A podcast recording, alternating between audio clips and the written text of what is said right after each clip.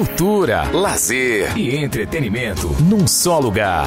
Café Colonial Costa Azul.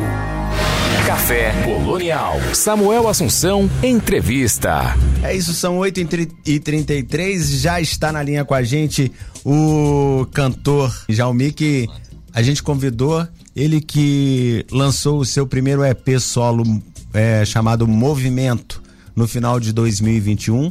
Em 2022 dividiu o palco com Julinha Carvalho no Forró do Urso da Meia-Noite. Isso tudo coisa lá da Bahia, eu imagino. Também fez participações no Flow Festival com a banda Lombreta, no Show Gato com Igor Liberato, na sala do coro do Teatro Castro Alves. Todo mundo já ouviu falar nesse teatro, né? Produziu, dirigiu e participou do espetáculo Hackeando Memórias com Camilas na Casa Preta. Estreou o baile de movimento com seu show e algumas participações e também faz parte do duo Bave, que levou seu balanço, beats e composições autorais para Basco, Madrid, Buenos Aires, Belo Horizonte, Brasília, São Paulo, entre outras cidades. É, o Jaumi está lançando ah, atualmente um single que é uma delícia de se ouvir o som dele, o licor de maracujá. Mas antes da gente ouvir, a gente vai ouvir essa, essa música lá no final. Vamos conversar um pouquinho com ele aqui é, sobre essa carreira, esse trabalho, né, que começou é, sendo registrada recentemente, como a gente disse aqui em 2021, né? Isso, Jomi, boa noite de novo. Claro, te deu boa noite só para conferir se você tinha atendido aqui o, o, telefone. É um prazer, obrigado por ter aceito o convite do Café Colonial. É um prazer ter você com a gente aqui essa noite. Boa noite. Boa noite, Samuel. Boa noite aos ouvintes aí do Café Colonial. Pois é, estou é, aqui na Bahia, em Salvador, e feito todos esses movimentos, né? É, o nome do EP Movimento ele tem uma simbologia assim para mim, porque eu já tenho uma carreira de mais de 10 anos enquanto músico, enquanto compositor, violonista, é, mas que só vinha lançar minha carreira, esse projeto solo com as minhas composições em 2021, né? A certo. pandemia, com, com, com o advento da pandemia e todas essas coisas que mobilizaram a gente aí, né? Uhum. Esse isolamento também levou a uma produção é, pessoal e também a um estímulo para lançar essas coisas, para botar no mundo, para as pessoas ouvirem. E desde então tem acontecido muita coisa, como você disse aí, por aqui por Salvador, deu para circular em vários espaços, em épocas, é, recentemente no Carnaval também a gente tocou por aqui. E verão, né? Salvador é muito movimentado, tem muita coisa para ver, para fazer, para acontecer e eu não fiquei de fora. Sim. É, eu estava vendo que em algum momento você fala na sua rede social que estava tocando pela primeira vez, eu acho que com um grupo no Pelourinho no Carnaval, foi isso? Isso, exatamente. A gente tocou nas praças, o Pelourinho, o Carnaval de Salvador tem a programação é, das avenidas, né, na rua, mas Sim. também tem uma programação mais de, de carnavalzinho de rua, assim, no, no centro histórico. Sim. E aí tem umas praças, a gente fez um show lá, é, com um projeto também em que eu é, divido com Julinha Carvalho, que é o Brega e Cana. Uhum. A gente canta música brega, basicamente, e algumas releituras, né? é, levando para essa roupagem, assim, para essa pegada do, do arrocha, do brega, da seresta. Oh, é eu, eu, eu, eu tava vendo esse, essa, os ritmos, né, que você se enquadra, a, a rocha, a brega, é... mas tem um pouquinho de rap também aí, não tem? Você, em algumas músicas, você manda um rap, né? Então, é, é uma mistureba danada. Porque tem um pouco do pagodão aqui da Bahia, né? Sim. Um pagode baiano, assim, que tem é, seus gêneros. Tem um groove arrastado que chama, tem um samba duro. O samba duro é um estilo musical que deu origem à timbalada, por exemplo. Sim. E ele está presente nesses ritmos, nessas músicas que eu toco, nos arranjos. Eu componho muito pelo violão e por bases eletrônicas, por beats. Eu produzo beats e vou experimentando é, usar esses ritmos. Então, em licor de maracujá mesmo, é, tem o brega funk ali, tem a rochadeira, tem um pouco de arrocha também, né? Esse universo do arrocha que hoje em dia é, tem muita coisa, tem muita, muita informação. Eu, eu, eu escolhi algumas músicas aqui pra gente ouvir. Vou pedir para você falar um pouquinho sobre cada uma delas. A primeira que nós vamos ouvir é Rede Quente. É, hum. Que eu gostei bastante, assim. Todas que eu, que eu escolhi aqui foram as que eu mais gostei, assim, de, das que eu ouvi, né? Músicas muito boas. Ah, que massa. É, conta um pouquinho pra gente sobre essa rede, a rede baiana. é, então, rapaz, é, o, esse primeiro EP, ele, ele é mais diverso, assim, né? Tanto nos, é, no, nos estilos musicais, quanto nos assuntos. E aí, daí pra frente, é, tem músicas que estão norteando mais, assim, o estilo das músicas que eu venho lançando. E uma delas é Rede Quente. É uma música bem dengozinha, assim, bem charmosa, bem é, sensual, um pouquinho sensual, né? E ela fala dessa coisa de estar tá junto, de estar tá esquentando a costelinha com alguém, esperando a estação chegar, que pode ser o verão, né? Pode ser Sim. uma estação mais quente, assim, é, bem a meia luz, uma vozinha mais sussurrante.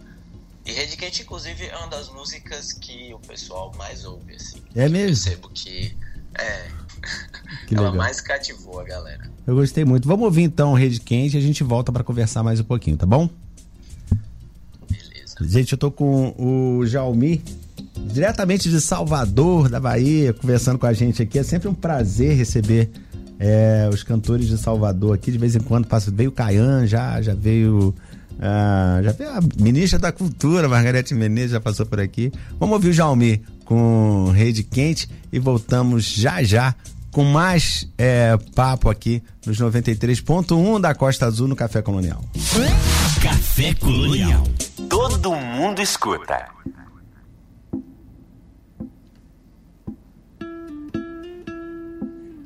Sua boca.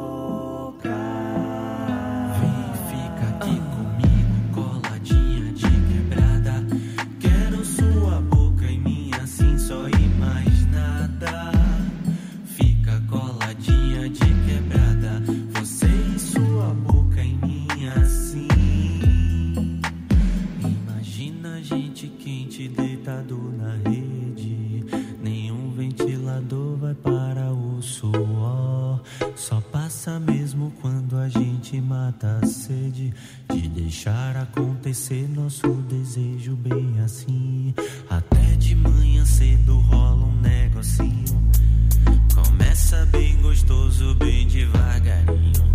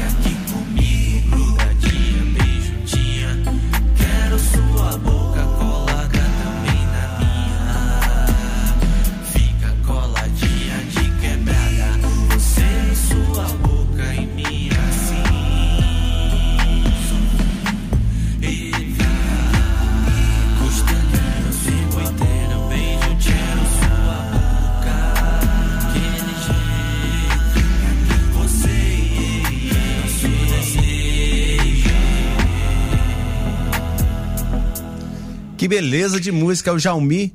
Rede quente até as 10 da noite aqui na Costa Azul, Café Colonial.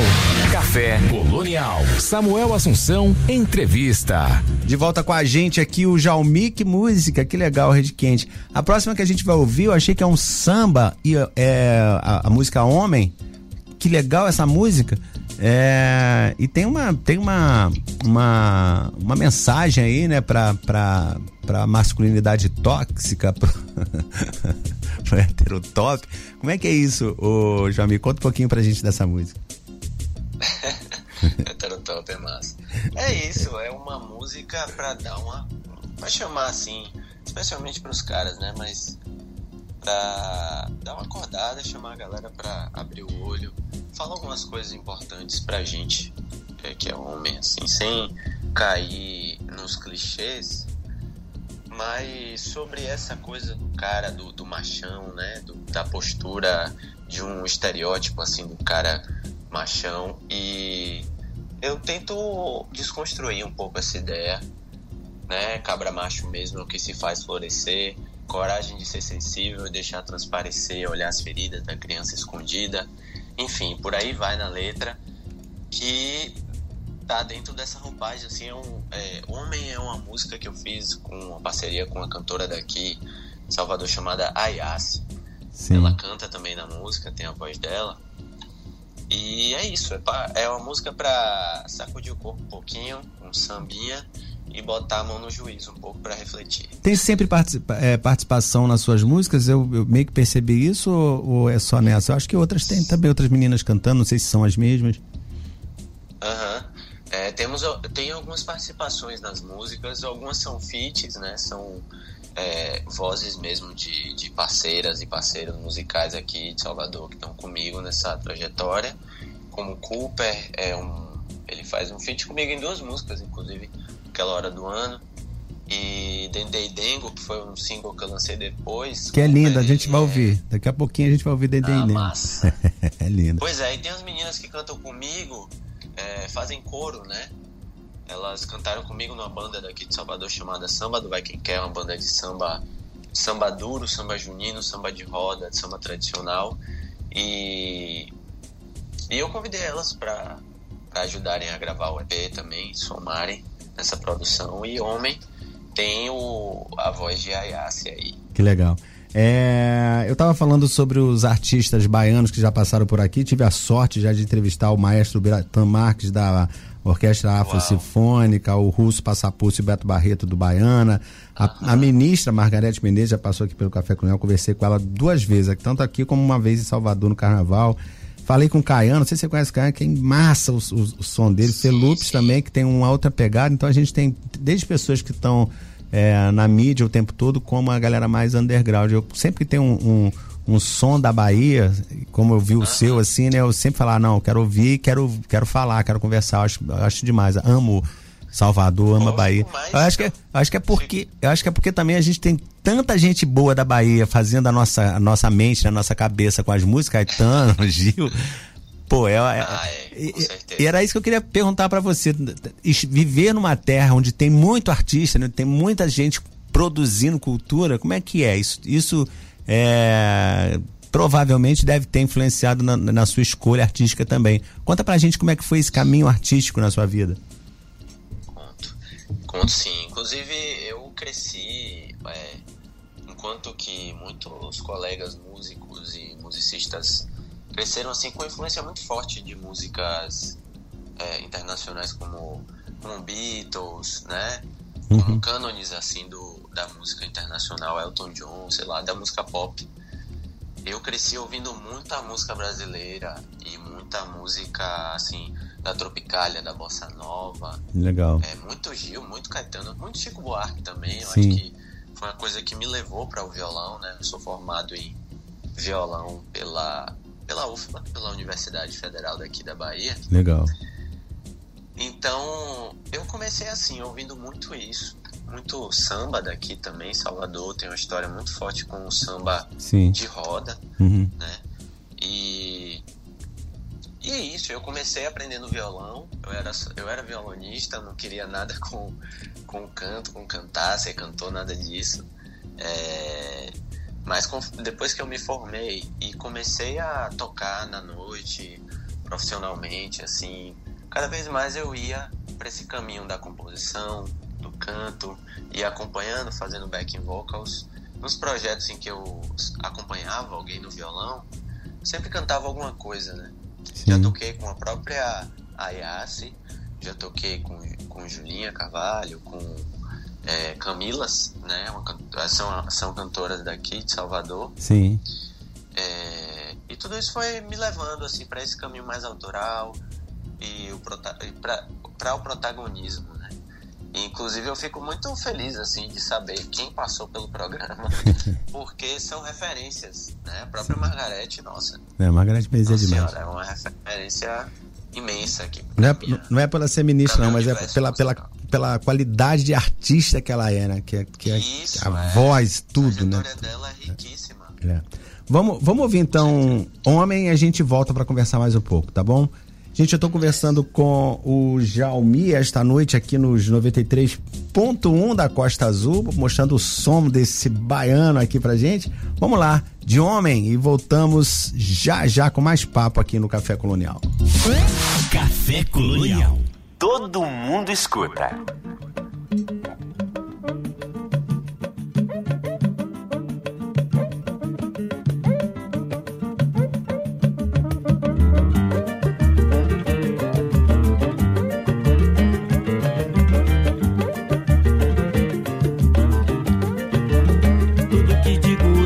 espírito lhe convido a escutar. Essa é a minha verdade, não é a única que há parceiro, fique ligado no movimento errado que causa muito estrago e parte do nosso lado. O mito equivocado do cara sempre potente, sujeito, homem valente por dentro todo quebrado. Dizer que nada sente esconde uma necessidade, oprime pra não dar pala de qualquer fragilidade. Xinga, fala grosso, grita, briga, mente, bate. Cê acha que cê assim te faz um homem de verdade. O que se espera de um homem? O que se espera de mim? Seja de tal jeito ou age assim. O que se espera de um homem, o certo e o errado. Procuro saber pra ser bem mais que o esperado.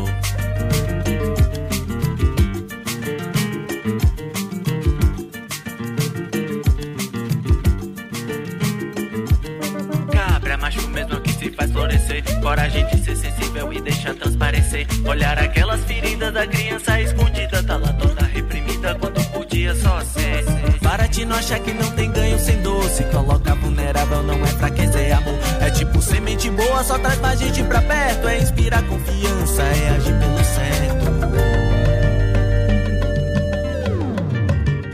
O que se espera de um homem? O que se espera de mim?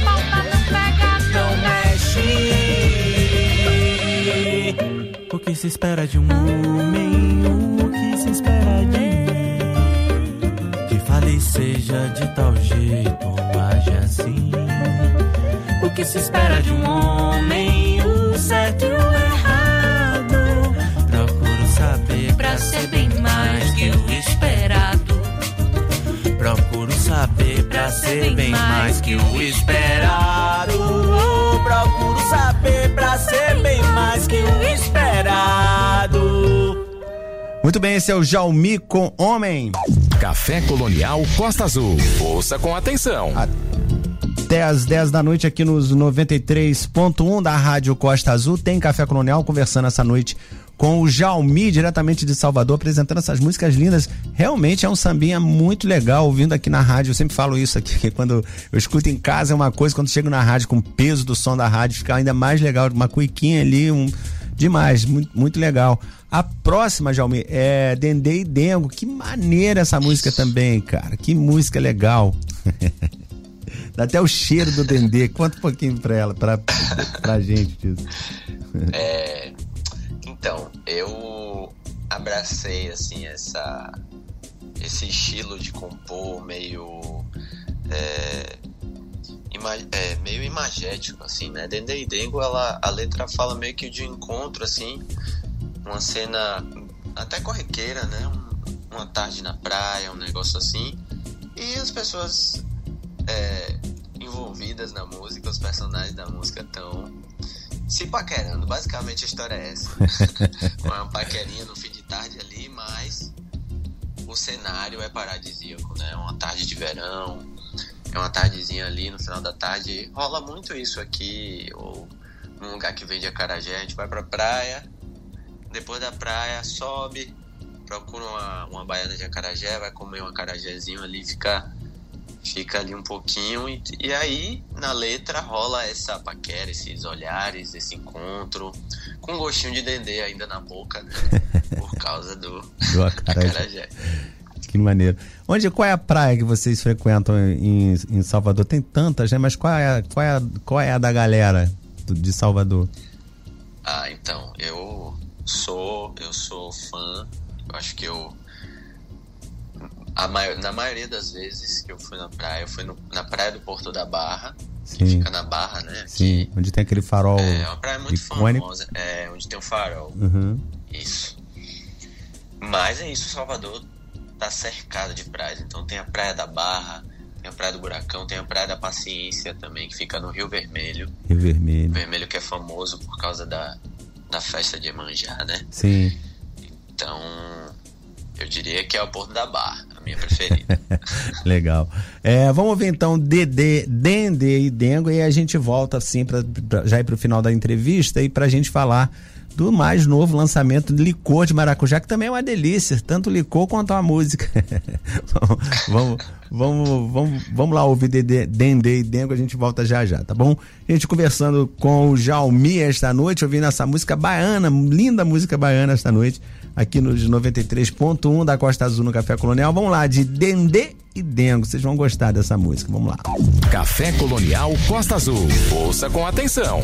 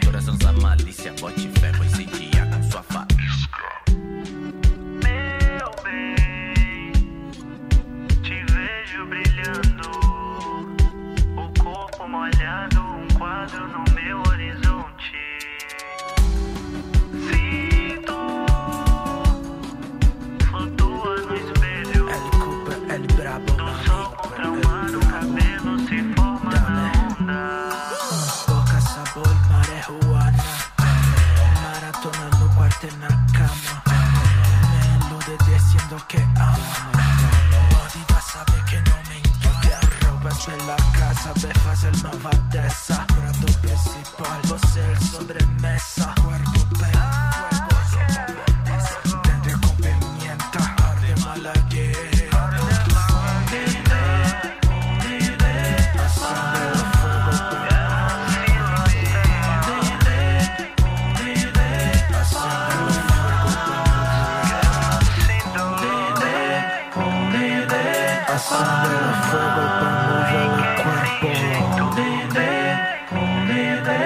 Fuego para mover el cuerpo.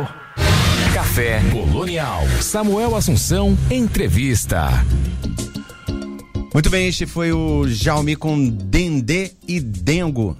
É, aqui nos 93.1 da Rádio Costa Azul, no Café Colonial. Jaume, é, a intenção primeira né, dessa, dessa entrevista seria falar de é, licor de maracujá. Que delícia, que legal essa música. Conta um pouquinho pra gente isso aí. Quer dizer, se já tá vindo single, é porque tem álbum novo vindo por aí, não é isso? Pois é, tem sim. Tem, tem um EP, o segundo EP tá vindo aí. Sim. É, e aí eu vou adiantar o nome, né? Vai se chamar Movimento Volume 2, porque é uma extensão desse primeiro EP e eu diria que é um aprofundamento assim a partir dessas canções mais românticas, mais é, dançantes até um pouco também, né? Nessa, nessa pegada assim mais sensual, mais para mexer assim suavemente e até mais latinas também. Então, Dendê Dengo e Licor de Maracujá são dois singles que vêm anunciando a chegada do novo EP. Ainda não vou revelar quando vai chegar, mas é isso. Acabei, acabei de lançar Licor de Maracujá, que surgiu assim, é, bem aos poucos. Eu tava pensando justamente essa coisa do licor, como eu disse, né? A coisa da imagética. Sim. É, e de misturar o gosto, o gosto do licor com o gosto de uma sensação é, que leve a isso, né? E aí surgiu essa coisa do, do chegar em casa, provar o licor, oferecer o copinho. É meio que toda uma cena ali sendo narrada na letra da música. É, os carinhos, né?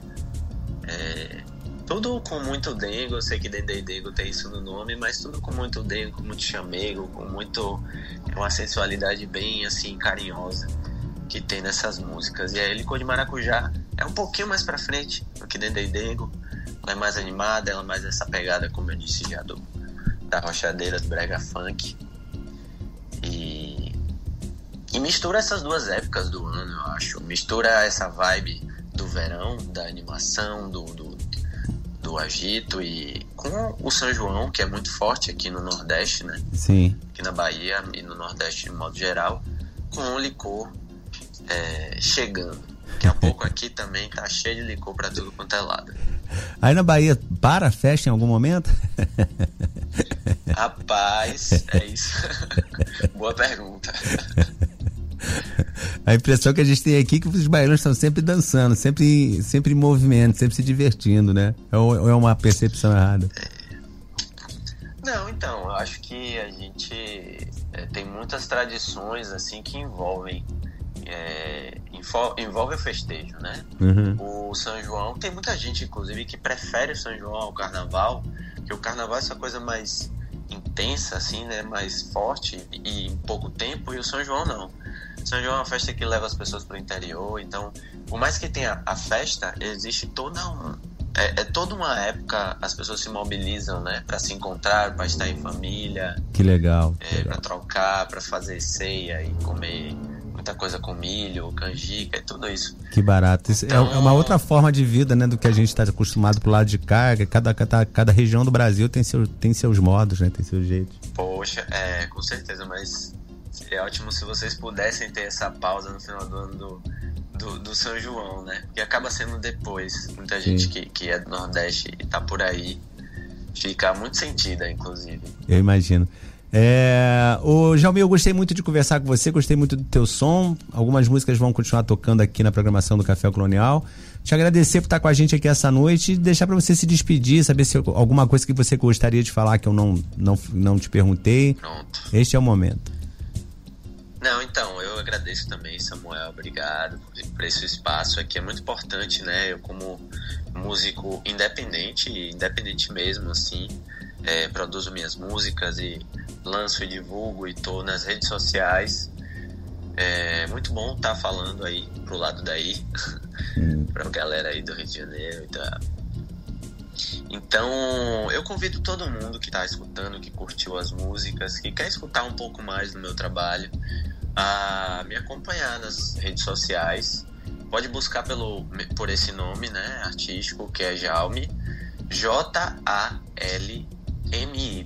Vocês vão achar no Instagram, vocês vão achar no YouTube, no Twitter. É... No TikTok eu apareço um pouco lá, mas estou por lá também. Entendi. Então é isso. Convido vocês a acompanharem mais o meu trabalho, escutarem minhas músicas mais vezes e compartilharem também, é muito importante. Legal, Jaime, muito obrigado mais uma vez por ter estado com a gente aqui esta noite. Gente, esse foi o Jaime conversando com a gente, falando sobre a música da Bahia e apresentando esse trabalho muito legal aqui esta noite. Vamos lá, com licor de maracujá, acabou de sair do forno essa música e voltamos já já. Daqui a pouquinho tem papo sobre o livro Mulheres que Transformam Mulheres com a Simone Santos e com a Vanessa Monerá, já já aqui nos 93.1 da Costa Azul, no Café Colonial. Cultura, lazer e entretenimento num só lugar. Café Colonial Costa Azul. Chegando em casa, me oferece um copinho de na nuca, a gente encosta, corpo logo sente.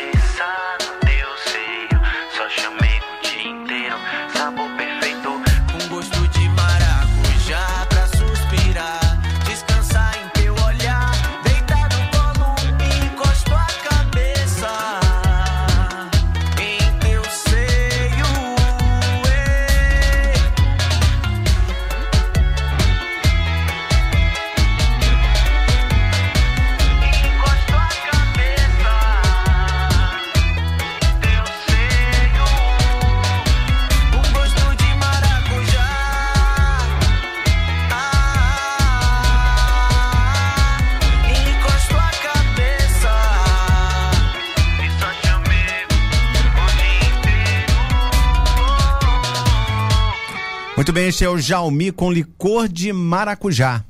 Café Colonial. Samuel Assunção, entrevista. Muito bem, tá aqui no estúdio já com a gente a diretora do Colégio Jean Piaget, Sandra Jane Pinto, que é sempre um prazer imenso receber aqui no Café Colonial mais uma vez. Boa noite, Sandra. Boa noite, Samuel, aos nossos amigos ouvintes e uma boa noite especial a Dulce, uma pessoa, uma mulher maravilhosa que eu tive o prazer de trabalhar Sim. há alguns anos. É por causa desse trabalho que a, o seu com a Dulce que a, que a Dulce acabou vindo parar aqui. É. Conheci ela lá no Jean Piaget, né? Dulce está aqui com a gente fazendo o Ideias na Linha, que é demais, é demais. Sandra, é, acabamos de iniciar praticamente, né? O carnaval acabou tem 20 dias, dizem que tudo só começa depois do carnaval, né? Acabamos de iniciar é. o ano letivo, né? O Brasil só engrena de verdade após o carnaval, né? É, é né? É assim que funciona.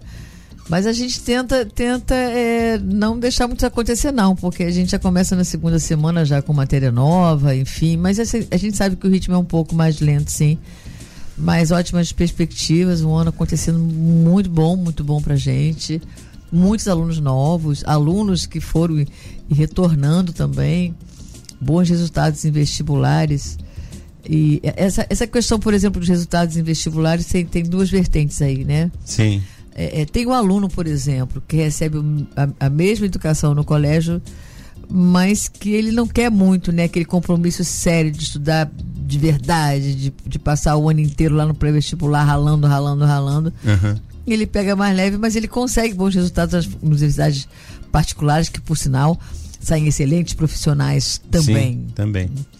E tem um caso, por exemplo, agora que a mãe mandou uma, um texto muito é, emocionante, era um aluno, inclusive, que tinha, tinha dificuldade muito em matemática. E ele passou e, e colocado em quinto lugar numa excelente é, faculdade particular e ganhou a bolsa integral, né? Isso uhum. é uma uhum. coisa muito bacana. E quem rala de verdade mesmo e quer fazer federal, federal consegue, isso é uma coisa muito bacana. É, o lance do do, do daquele aluno que quer passar para federal e aquele que não quer é aquilo que você falou, né? Tem que ter a federal, geralmente os, os vestibulares são mais complexos, são mais difíceis, pode dizer isso? São mais concorridos, né? Sim. Você tem muito mais gente tentando uma vaga, é claro e não desfazendo as universidades particulares é, é, são universidades muito boas, né? Uhum. As melhores universidades do país ainda são as universidades federais e estaduais.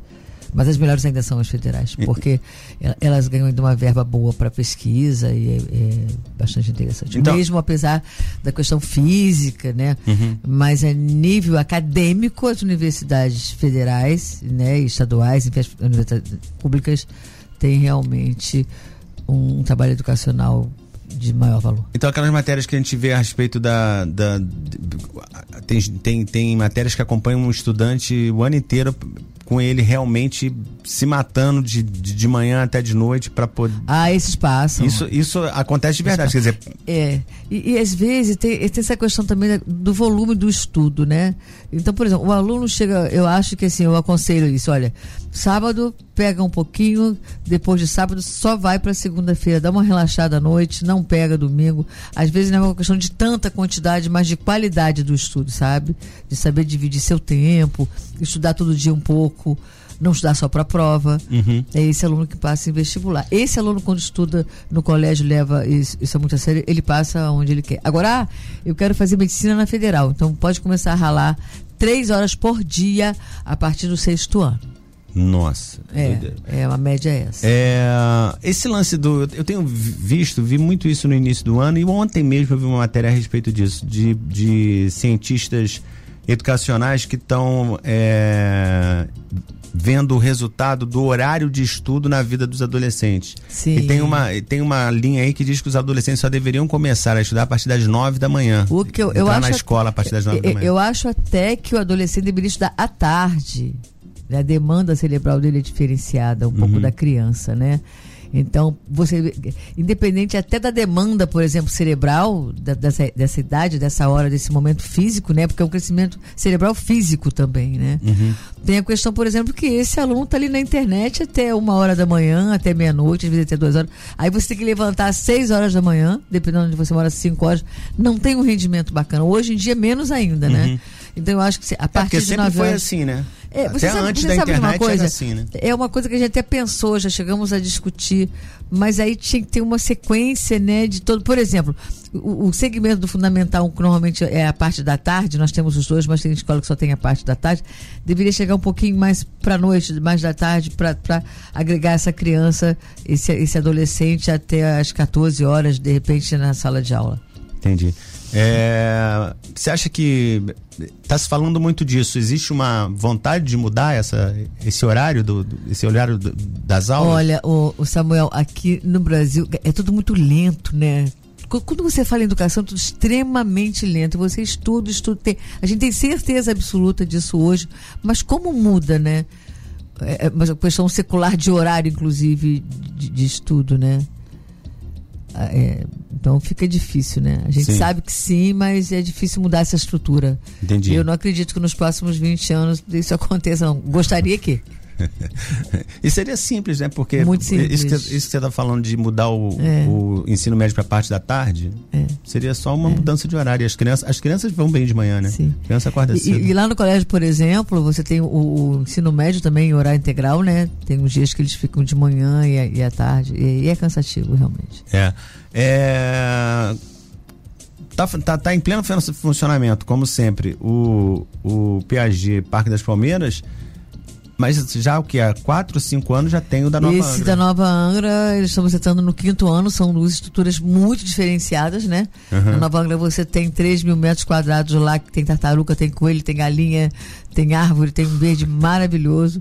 O verde é maravilhoso. É maravilhoso. Né? Uma estrutura física diminuta ainda, é claro, né? E o PSG tem exatamente o oposto disso, né? Tem uhum. um monte de estrutura física, tem duas, você pode imaginar, tem laboratório, tem sala de arte, biblioteca, totó é, é, é, Slackline tem um conjunto, né?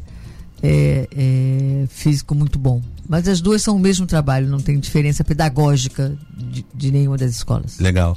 É, o legal do 2 é que eu, eu, acompanhei desde o início como era, que era muito. Nossa, não tinha nada nessa Moel. era muito ruim. A gente pegou aquilo no osso, né? E, e, você sabe de uma coisa, a gente cresceu até muito rápido, porque se você considerar dois anos de pandemia, nós tínhamos basicamente educação infantil, onde os pais sumiram? Eu acho que a gente cresceu até muito rápido ali. Sandra, é, nesse falando, você acabou de se dar a pandemia, já está se recuperando, a educação já está se, se recuperando desse baque da pandemia? Ah, sim. Academicamente, sim. E, por exemplo, nível, o comportamento é uma coisa que ainda pega um pouco. Isso ainda a gente tem um resquício é, desses dois anos, né? Porque essa criança confinada, uma criança, um pré-adolescente confinado é uma coisa muito séria. Isso realmente é, bateu na formação dele. E o que, que, a gente precisa fazer no PAG, por exemplo? Nós temos uma linha de trabalho que é assim: responsabilidade com liberdade.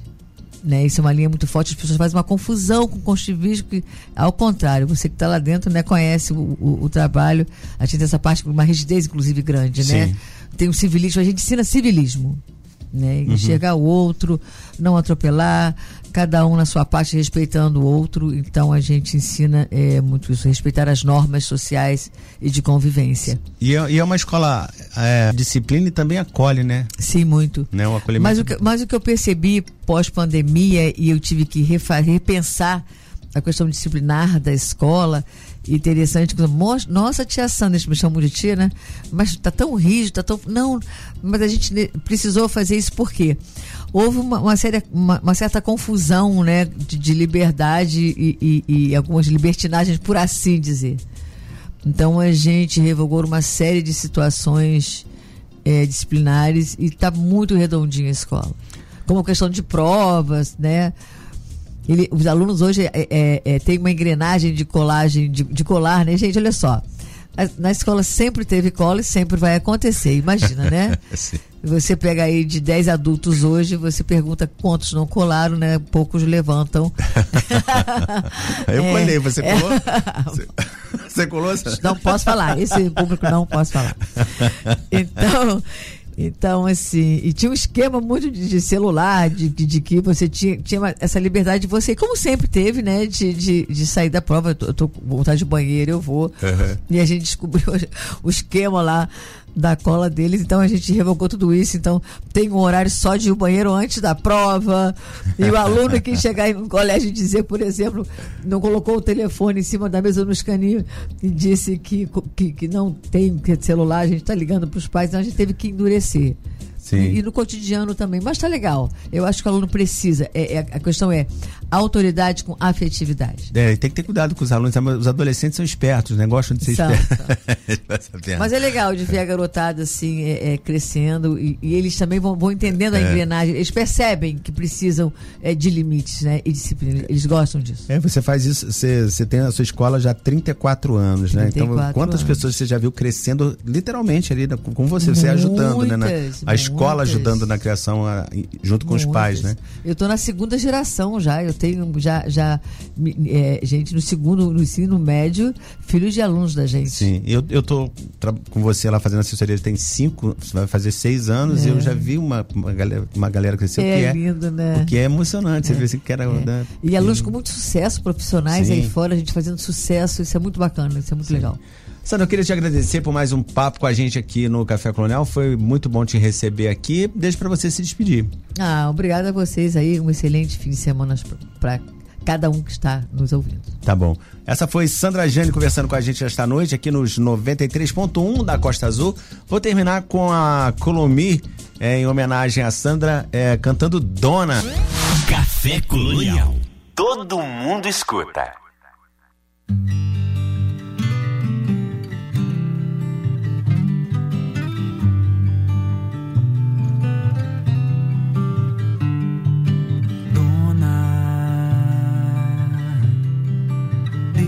Traiçoeiros, sonhos sempre verdadeiros. Ó dona desses animais.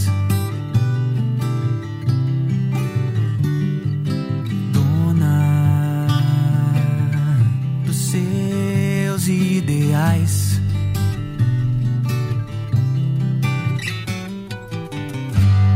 Pelas ruas onde andas, onde mandas, todos nós somos sempre mensageiros esperando a tua voz. Teus desejos, uma ordem, nada é nunca, nunca é não. Porque tens essa certeza dentro do teu coração. Tan, tan, tan, batem na porta. Não precisa ver quem é. Pra sentir a impaciência do teu pulso de mulher. Um olhar me atira a cama. Um beijo me faz amar. Não levanto, não me escondo. Porque sei que és minha dona.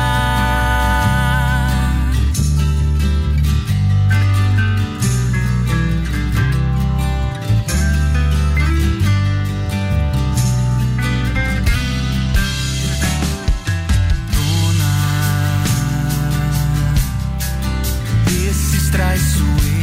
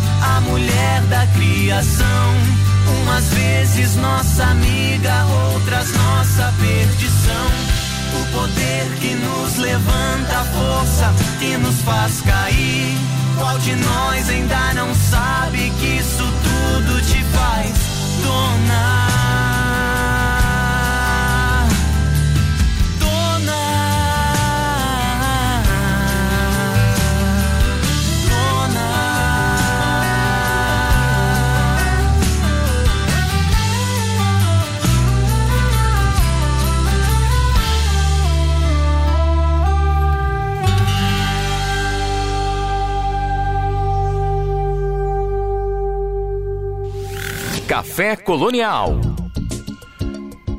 É isso, até as 10 da noite aqui nos 93.1 da Rádio Costa Azul. Tem Café Colonial. Já já a gente vai conversar com a Simone Santos e com a Vanessa Monerá, que são é, coautoras do livro Mulheres que Transformam Mulheres. Seja protagonista da sua vida. A gente está falando já pela terceira semana desse livro. A gente vai conversar com uma boa parte das autoras desse livro durante os próximos programas, né?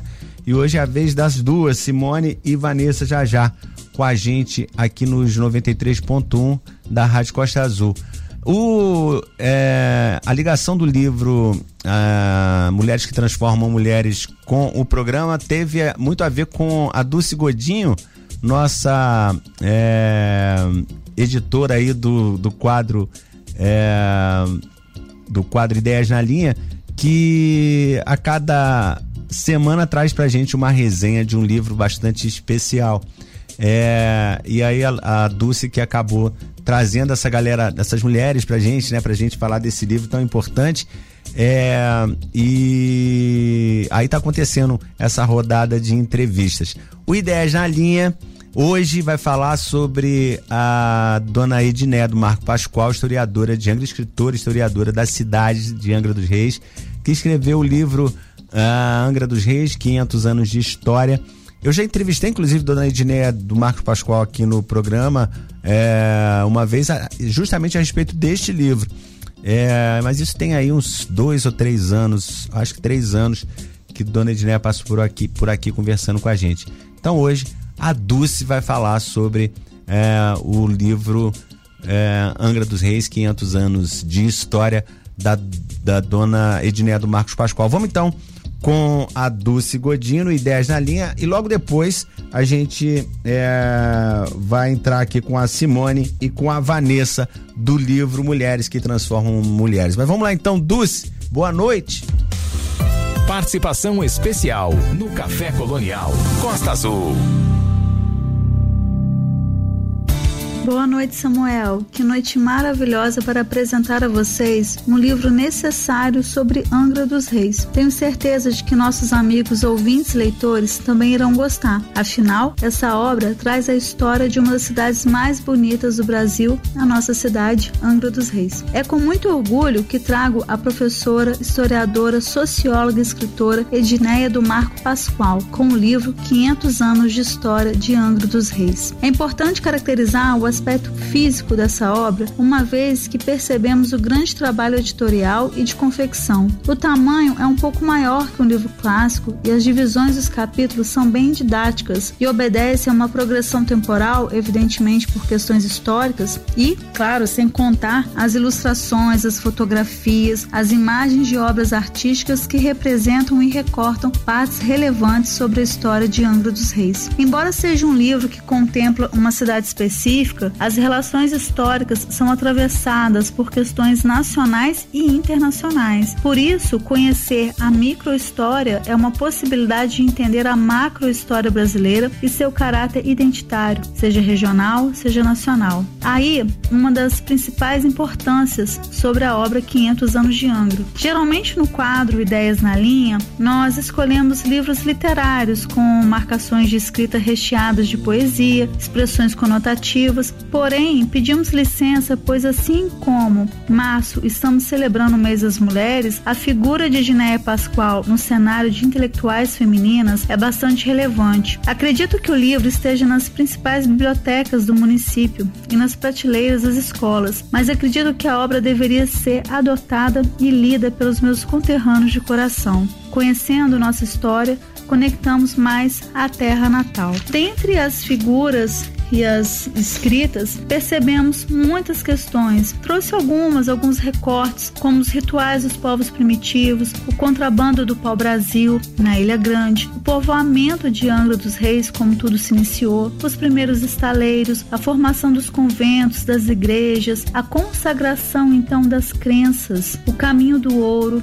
a pesca por navegantes e as piratarias também, os movimentos revolucionários, e as influências portuguesas, as artes cênicas na cidade, o tráfico negreiro, tudo vai se alinhando, ainda com diálogos com outros textos de apoio no livro e de contemplação também com poemas e relatos que vão adicionar e vão também complementar a leitura. Então percebemos na obra feita por Edneia esses adicionamentos, essa consagração de que a história também ela vai perpassando por outras características artísticas, como a literatura, as expressões dos quadros, e a gente tem um livro também não só uma vertente histórica, como também essa costura com outras manifestações de arte. Lendo Pascoal, recordo-me de vários lugares que resistem ao tempo e marcam a memória, como as ruínas do seminário de Jacuecanga, o bairro onde morei muitos anos, o chafariz da saudade, o lazareto e a gente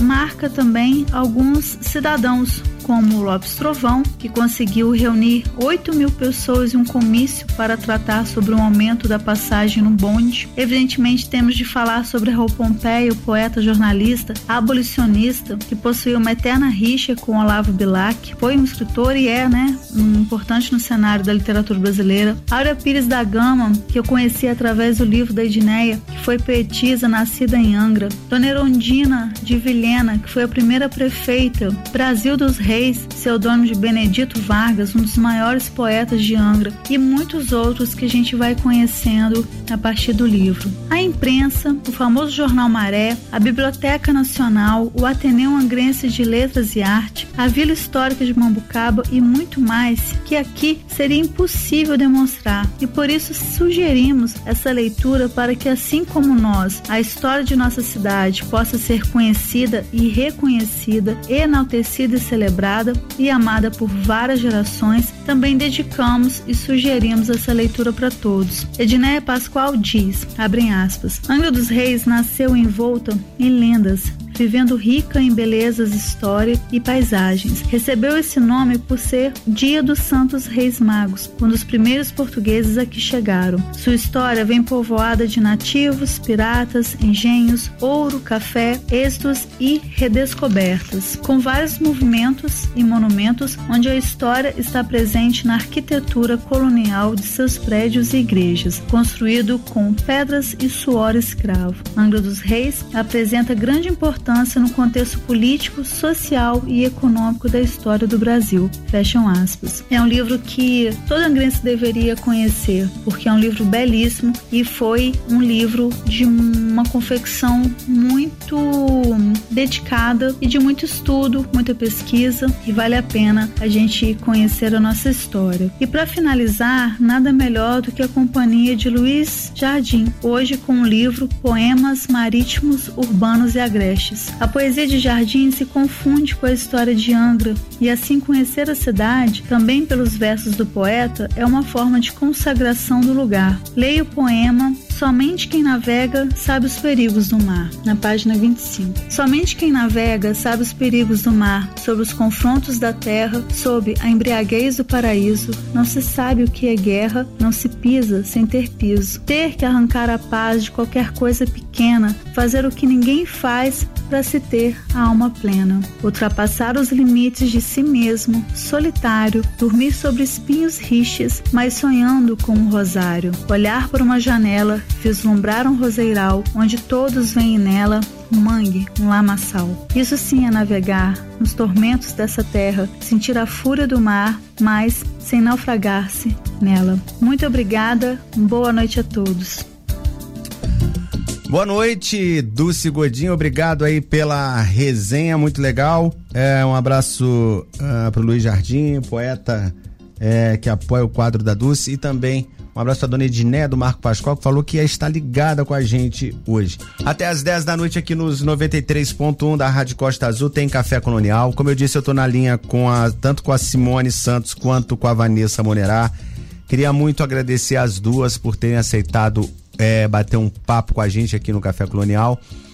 Eu vou começar falando da Simone Santos, porque a Simone, ela que liderou aí a, a confecção desse livro feita feito por 30, é, 29 coautoras, né? 29 escritoras é, e que produziu aí 29 artigos, 31 coautoras e produziu 29 artigos. A Simone, além de é, reunir essas mulheres para fazer esse trabalho, esse livro, ela também escreveu o primeiro, né, o primeiro capítulo, A Arte de Liderar e Influenciar Mulheres, é, que começa com uma pergunta: Você é líder? Gostaria de potencializar os seus resultados? É, liderar está para além de chefiar, liderar é influenciar pessoas. O presente capítulo apresenta os diferentes perfis de liderança, os soft skills mais valorizados pelo mercado de trabalho e um teste para você descobrir se é vista como líder pelas pessoas com quem convive ou trabalha. Simone, boa noite. Já é a terceira semana que a gente está falando de, do livro Mulheres que Transformam Mulheres, seja protagonista da sua vida. Um livro que eu estou vendo que todas as, as, as, as autoras que estão passando por aqui estão completamente apaixonadas neste momento. Boa noite. É o seu caso também? Ah, imagina, Samuel. Eu, eu sou completamente apaixonada por esse livro. É maravilhoso. É, deixa, deixa eu só dar mas uma. eu sou suspeita. Sim, mas todas são, mas todas estão muito felizes com ele. Deixa eu dar uma boa noite aqui primeiro também para Vanessa, que já está na linha. Vanessa, boa noite, tudo bem? Boa noite, Samuel. Tudo ótimo, graças a Deus. É um bom, é bom receber você aqui também. Já já eu vou falar da sua introdução aqui do livro, tá bom? Ô, Simone, conta pra gente um pouquinho como é que foi reunir todo mundo, como é que foi essa liderar essa esse monte de líderes, né? Porque são todas líderes, né? Boa noite. De novo, né? Boa É, noite. Samuel. Samuel, você Sim, me ouve? tô, tô ouvindo, tô ouvindo. Foi desafiador. Quando eu recebi a proposta da editora para organizar um livro, eles me fizeram um convite e eu pedi então que só entrassem no livro as mulheres que eu selecionasse. E fiz uma lista de todas as mulheres que eu admiro e que trabalham transformando a vida de outras mulheres convidei cada uma delas para fazer parte do livro. Então, é, é um filho muito especial, escrito a muitas mãos e com histórias que me emocionam muito, porque muitas eu, eu fiz parte, eu participei, eu vi a- as histórias que estão sendo relatadas no livro acontecerem. Então, é realmente muito emocionante.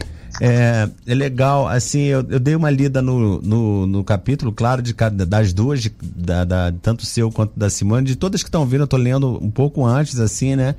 E a, a Dulce também, ela tá encarregada, ela é a, a, a editora desse, desse, desse quadro, a curadora, é. E ela também fez uma. selecionou algumas partes e fez algumas perguntas.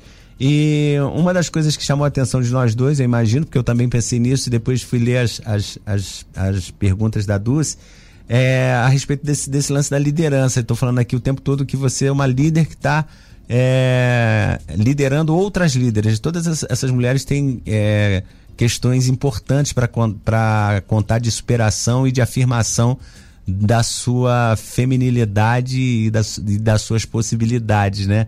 É, que não tem nada de. Quando, quando fala de sexo frágil, não tem nada disso, né? Tem, tem o, o, o sexo forte, que é o feminino. Aí, é, você acredita que a liderança tem um caráter feminino de resistência? É, durante a leitura, você faz uma homenagem às mulheres líderes da sua vida, como a sua mãe, a sua avó, a sua madrinha e sua tia. Como é que, como é, que é isso para você? Como é que foram essas referências? E se você acha que realmente o feminino é resistência? Com certeza, Samuel, o feminino é resistência. E essas referências que eu cito no livro são mulheres muito fortes e que eu as homenageio porque eu digo que eu sou o que sou, eu devo isso a elas. Então, assim, eu cito a minha mãe, uma mãe solo que trabalhou em casa de família para que pudesse sustentar eu e meu irmão Sim. e é, fei- o fez com maestria. Eu cito a minha avó Oscarina, que na verdade era patroa da minha mãe e que ela tinha uma coisa que ela era professora e ela tinha uma pasta com muitos diplomas e o meu sonho era ter mais diplomas do que ela. Então eu cresci tendo isso como meta e tenho muito mais, porque ela tinha uma pasta fininha, eu tenho umas duas, assim, já com os dois dedos cheios de diplomas.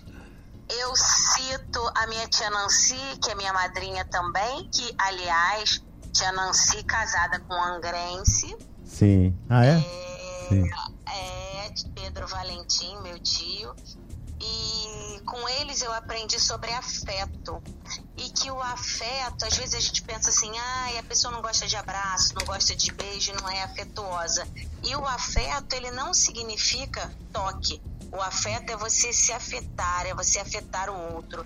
Então, independente se a pessoa é pegajosa ou não, mas é, ter aquelas pessoas que estão ali do seu lado te apoiando, te ajudando. Então, é, Tia Nancy também foi muito importante na minha vida.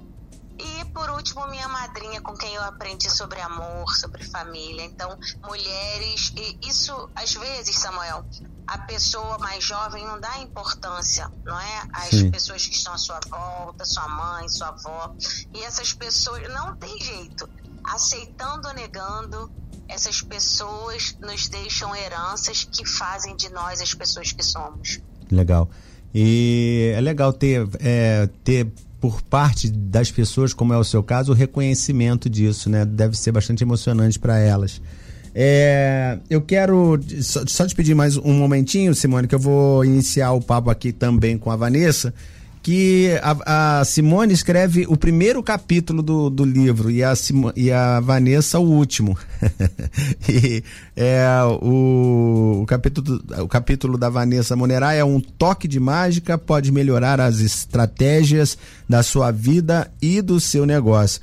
O presente capítulo conta brevemente a história de uma mulher que, ao longo da sua vida, desejou uma família e uma profissão que fizesse seus olhos bri- brilharem e buscava uma estratégia para a vida e os negócios. Porém, isso só foi possível quando descobriu o poder dos toques de mágica até se tornar a fada madrinha das mães empreendedoras. Ô, Vanessa, então você é uma fada madrinha? É assim que você se autodetermina? De- Denomina, Samuel, na verdade? É muito engraçada essa questão de ser fada madrinha, né? Porque o fada madrinha veio das minhas clientes. Elas que falavam que eu vinha com um toque de mágica na vida delas, que elas não estavam conseguindo entender é, como solucionar alguns problemas, algumas situações que elas tinham. Sim. E aí eu chegava vendo de fora, né, enxergando as situações de fora.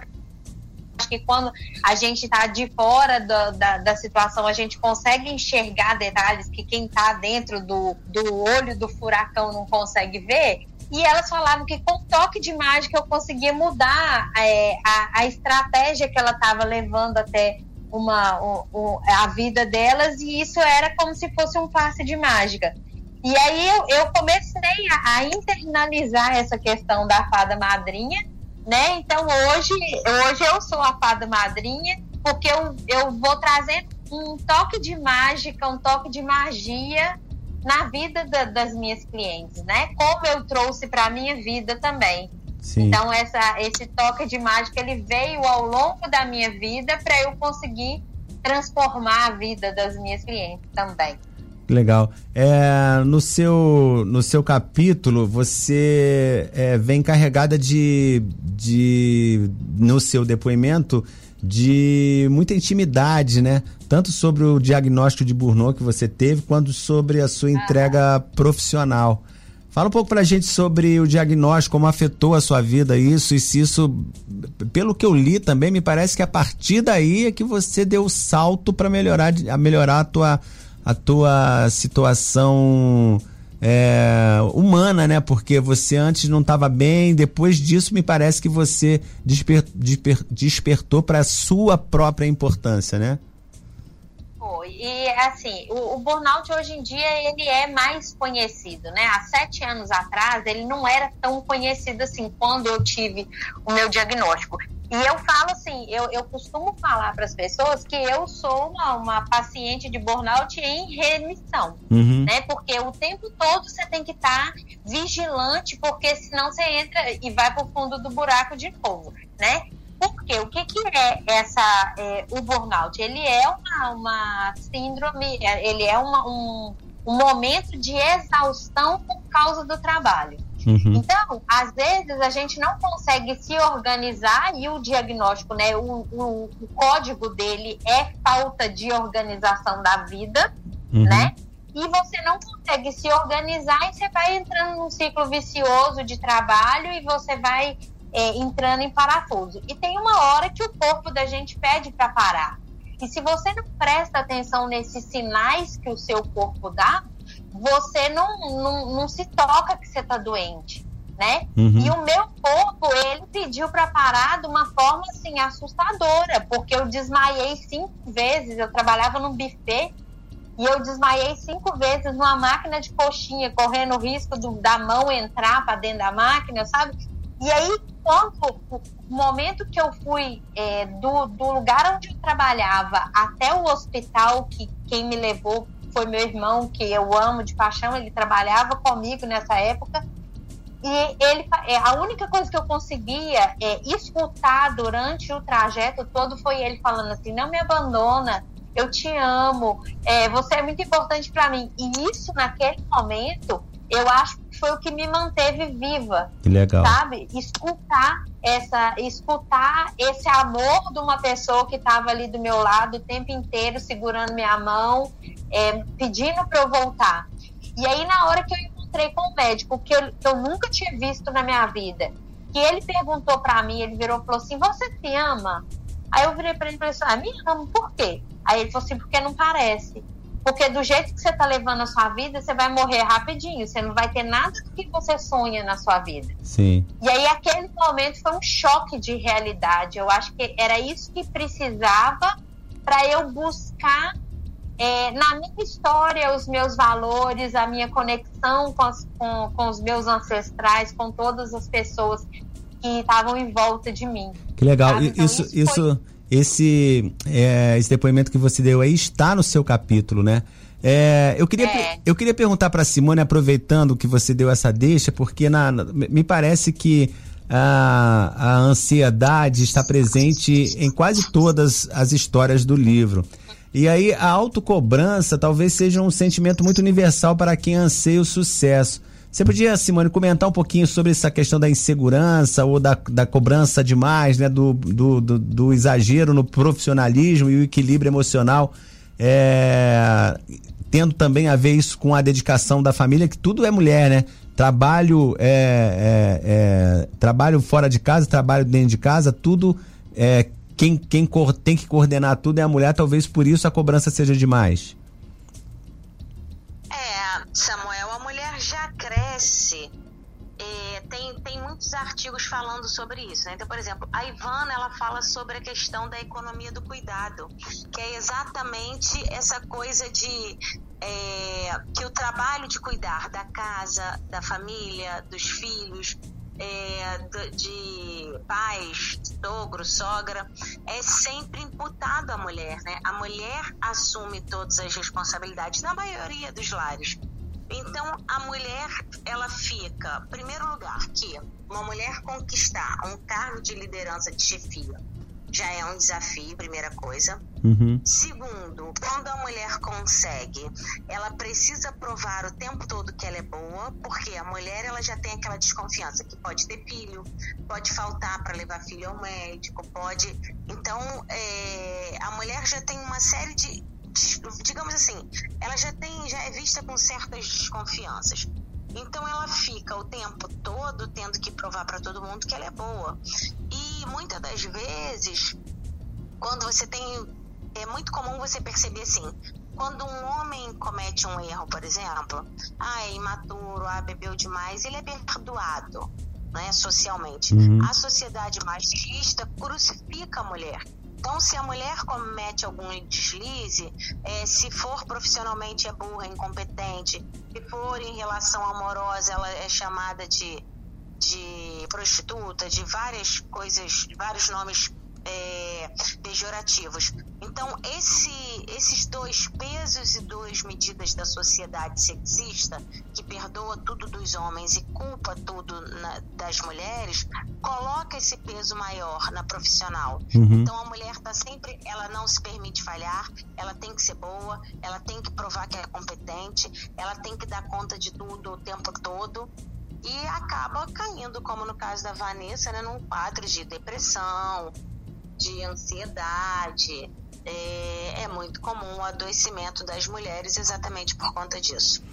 Gente, é, em, em, termos gerais, assim, o, esse, essa aproximação de vocês é, foi positivo, foi é, tá, tá sendo bom para a vida de vocês. Vocês também perceberam que poder é, colocar todas essas afli aflições e ansiedades e, e vivências nas páginas para as pessoas lerem foi também uma forma de libertação. Eu queria primeiro ouvir a Vanessa sobre isso. Ô Samuel, eu comentei isso com as meninas que a gente fez o lançamento online, né, semana passada, e a gente fez uma série de lives e eu fui responsável por fazer a estrutura desse lançamento, né? A estratégia do lançamento foi minha. Uhum. E eu tive que ler o capítulo de todas as mulheres. E no momento que eu estava lendo todos os capítulos, eu fui ressignificando a minha própria história. Sabe? Sim. Então, eu até comentei com as meninas, falei assim, cada capítulo, cada parte que a gente ia lendo, além do nosso capítulo, meu capítulo foi um capítulo que eu escrevi para eu me curar porque tinha muita coisa que ainda estava, muita ferida que estava aberta dentro de mim ainda. E na hora que eu encerrei o capítulo, que eu li o ponto final do capítulo, eu falei: pronto, é, agora eu tô curada e agora eu posso viver uma nova história. Né? E, e, e todas as mulheres também que, que escreveram o livro, elas ressignificaram alguma coisa dentro dessa história. E a gente está junto nessa, assim, eu já conhecia a Simone há mais tempo, porque a gente já fez mentorias junto, a gente hoje trabalha junto, né? Uhum. Além do livro, a gente tem outros projetos junto. E, e, e, a gente vai conhecendo um pouquinho de cada uma e se entregando um pouquinho para cada uma, né? Foi bem legal essa experiência. Legal. Simone, eu queria ouvir você também agora. Eu digo que nada é por acaso, nada é coincidência, tudo é providência. E nós falamos tanto em sororidade, em irmandade entre as mulheres e apoio, e nós vivemos muito isso durante esse processo do livro, sabe, Samuel? Sim. É, a Vanessa relatou a, a questão da cura dela ao escrever o artigo, várias pessoas citaram isso. Engraçado porque, assim, é, eu digo sempre assim: a emoção chega aqui. Porque quando eu, eu lia os artigos, eu ficava super emocionada. E quando o livro ficou pronto também.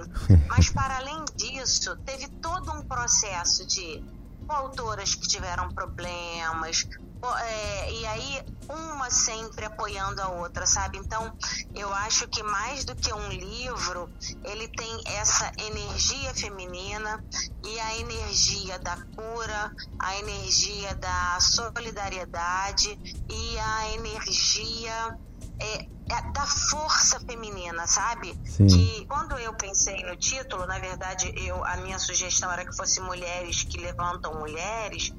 E, e a gente viveu esse processo o tempo todo, né? O quanto uma pode ajudar a outra. Inclusive Sim. eu, que sou a líder, que organizei e convidei e selecionei todo mundo, mas bem agora assim, no período do lançamento eu adoeci. E o quanto foi importante a Vanessa estar à frente é, da, da, da questão do lançamento virtual e cada palavra, cada apoio, cada ombro, assim, é, de tranquilizar, sabe? Porque imagina na hora de lançar um livro que você organizou e você silenciar. Sim. Entendeu? Então, assim, aí foi bonito, porque as pessoas começaram a perceber. Simone, o que que tá acontecendo? Não sei o que, eu, eu preciso fazer uma cirurgia, né? Uhum. Então, é, foi um processo muito bonito para além das páginas do livro. E eu acho que quem lê, de certa forma, é tocado por essa emoção. Por uma, você sempre vai se identificar mais com uma história ou com outra.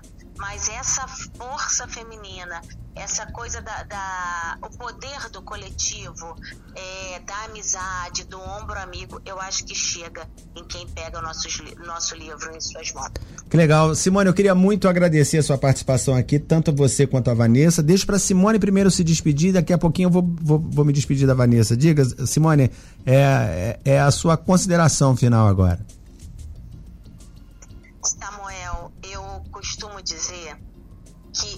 Acredito que toda mulher é poderosa por natureza, nasce para ser feliz e pode viver em fluxo de abundância, ter a vida que ela deseja ter.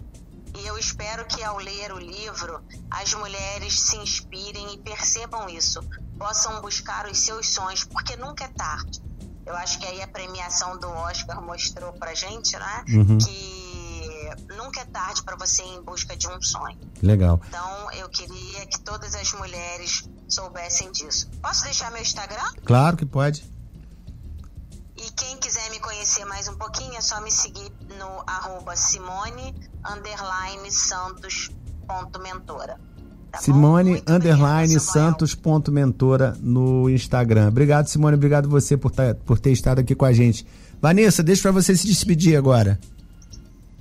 Bom, Samuel, muito obrigada pelo convite. Foi muito bom estar aqui com vocês, compartilhar um pouquinho da nossa história e, e falar com todas as mulheres é, que ainda se sentem perdidas, que precisam é, de um apoio, de uma, de uma segurança, que leiam o livro, né? Porque o livro ele te dá esse suporte. Tem alguns presentes dentro do livro que algumas coautoras colocaram é, nos seus capítulos e que é, se você precisar um dia, né, de uma fada madrinha na sua vida, você aí que é mãe empreendedora, se você precisar de uma fada madrinha para te ajudar a enxergar as coisas que você não está conseguindo enxergar e um toque de mágica, é só me seguir lá no Instagram também, arroba Vanessa Oficial, Monerá com dois N's, e o Instagram do livro, que é gerenciado por mim e pela minha sócia Priscila, né?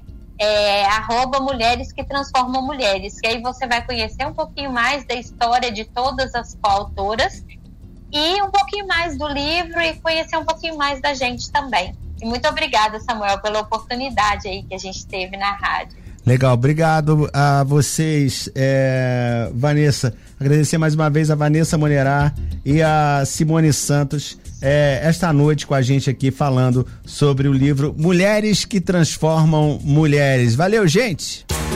Cultura, lazer e entretenimento num só lugar. Café Colonial Costa Azul.